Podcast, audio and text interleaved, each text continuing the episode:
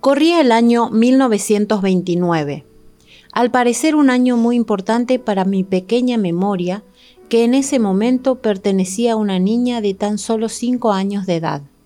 Recuerdo mi infancia, mi casa y mi ciudad con gran claridad, a pesar de haber tenido que abandonar ese hermoso lugar, el cual yo llamaba mi hogar. Por ese mismo motivo, decidí escribir estas palabras para poner en papel aquellas vivencias que marcaron mi vida para siempre. Aquel año, mi papá se encontraba como siempre trabajando en el negocio familiar, con mis tíos, hermanos de él, los cuales se dedicaban todos a la venta de diferentes productos dentro de una pequeña cadena de locales distribuidos por todo Paraguay. En cambio, mi mamá quedaba en casa para cuidar de mí, siempre pendiente de mis juegos traviesos que muchas veces terminaban en algún golpe o moretón. Era en ese momento ama de casa y se encargaba de mantener siempre el orden y la paz en nuestra vivienda. Un 5 de noviembre de 1929, recuerdo estar en la calle, jugando con otros niños que vivían cerca, cuando varios uniformados se encontraban sobre un camión, abriéndose paso rápidamente por el medio, obligando a que la gente que se encontraba caminando por ahí se hiciera a un lado para dejarlos pasar. Al parecer llevaban mucha prisa y me hizo preguntarme hacia dónde se dirigían. Ya caía la noche. Mi papá llega muy tarde a la casa. Yo estaba en mi habitación, se supone que ya debería estar durmiendo. Escucho sus pasos firmes que lo caracterizaban y seguido de un tenemos que huir del país que formuló dirigiéndose a mi mamá. Yo, sin entender nada de lo que estaba pasando, me acerqué un poco más hacia donde estaban, pero siempre cuidando de que no se dieran cuenta de mi presencia. ¿Qué está pasando? pregunta mi mamá. Luego de una larga pausa, la cual al parecer mi papá usó para pensar muy bien lo próximo que diría. Escucho un, el país está metido en una guerra contra Bolivia. Esto no va a terminar bien. Necesitamos irnos si queremos salvarnos. Recuerdo esas palabras como si las hubiera escuchado ayer. En ese momento, mi yo de cinco años no lograba comprender la magnitud de esos enunciados que había escuchado unos segundos antes. No tenía idea de lo que significaba estar en guerra con otro país. No sabía a qué se refería mi padre con la afirmación sobre irnos del país. ¿Irnos? ¿A dónde iríamos? ¿Dejaríamos nuestra casa, nuestra familia, mis amigos? Estaba muy confundida. Al día siguiente, de madrugada, mi mamá me levanta muy suavemente como lo hacía todas las mañanas, pero esta vez no tenía en su cara aquella sonrisa con la que siempre me encontraba apenas abría los ojos. No, esta vez su cara se encontraba con un alto grado de incertidumbre y miedo, sin su sonrisa y con ojos tristes que acompañaban aquellos sentimientos que fácilmente podrían describir esta situación. Nos tenemos que ir, vestite, me dijo. Solo agarra tu sombrero, agregó, observando todas las cosas que se encontraban en mi habitación.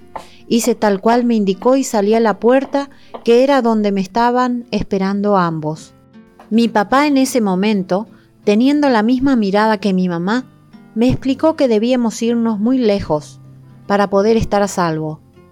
No recuerdo muy bien las palabras que utilizó, pero sí recuerdo una cosa, aquella última mirada que se tomó el tiempo de dar hacia la casa que era nuestro hogar que era nuestro lugar en el mundo, la cual estábamos abandonando y yo todavía no lograba entender por qué.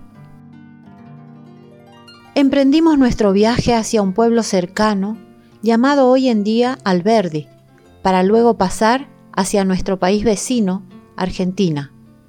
El viaje tardó más de lo que debía o simplemente se me hacía que los minutos pasaban cada vez más y más lentos. No lo sé. Lo único que sé es que intentaría tratar a esto como a una nueva aventura. Al llegar, nos quedamos en una estancia que pertenecía a unos amigos de mi papá, donde más noticias sobre esa guerra se hicieron presentes. No sobrevivirá nadie, no tenemos los recursos necesarios como para ir a la guerra. Hacen bien en irse de este país.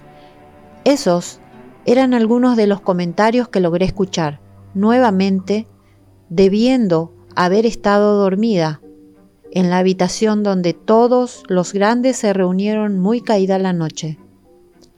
Ahora sí estaba asustada. De todo lo que habían dicho, logré armar un pequeño concepto de lo que sería estar en guerra.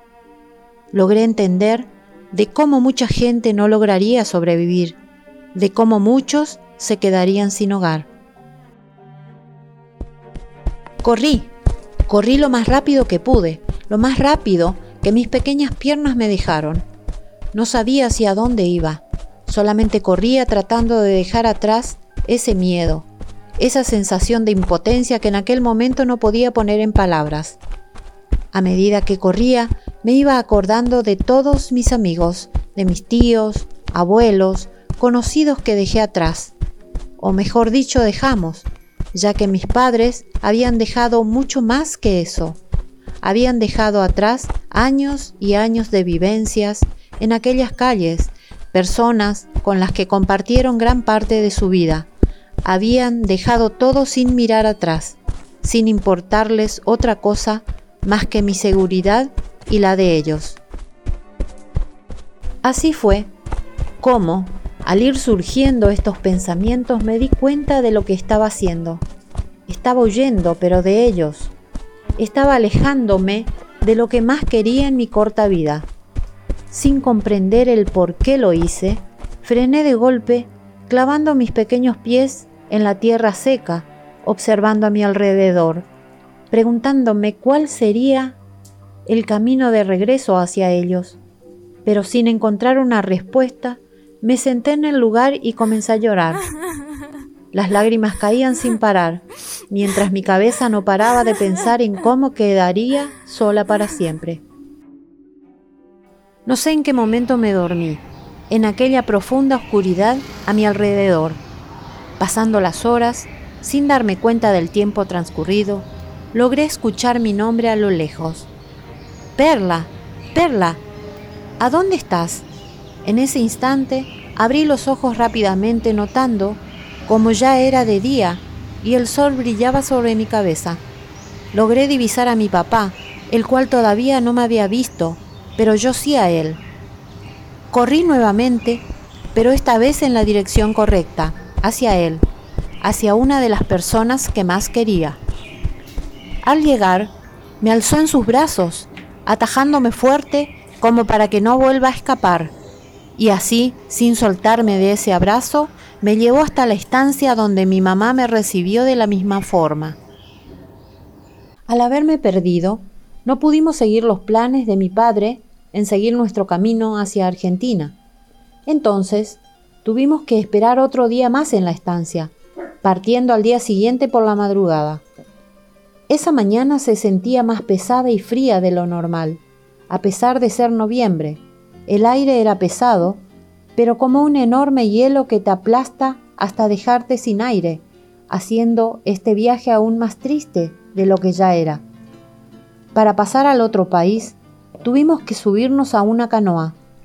Nunca había subido a una, y en cierta parte estaba un poco emocionada por hacer algo nuevo a pesar de ser un poco peligroso, para nada seguro y arriesgado haber pasado el río Paraguay en canoa, para mí fue una aventura nueva que luego podría contar a cualquier persona con la que me cruce, demostrando lo valiente que podía ser frente a nuevas situaciones.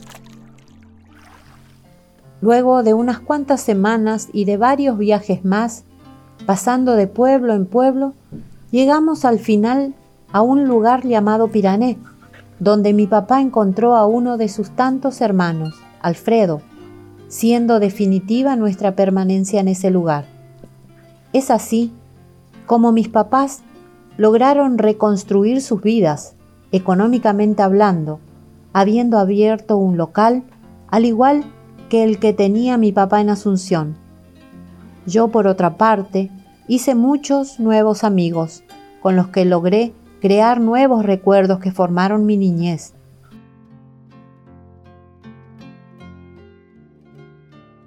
Es 1956 ahora.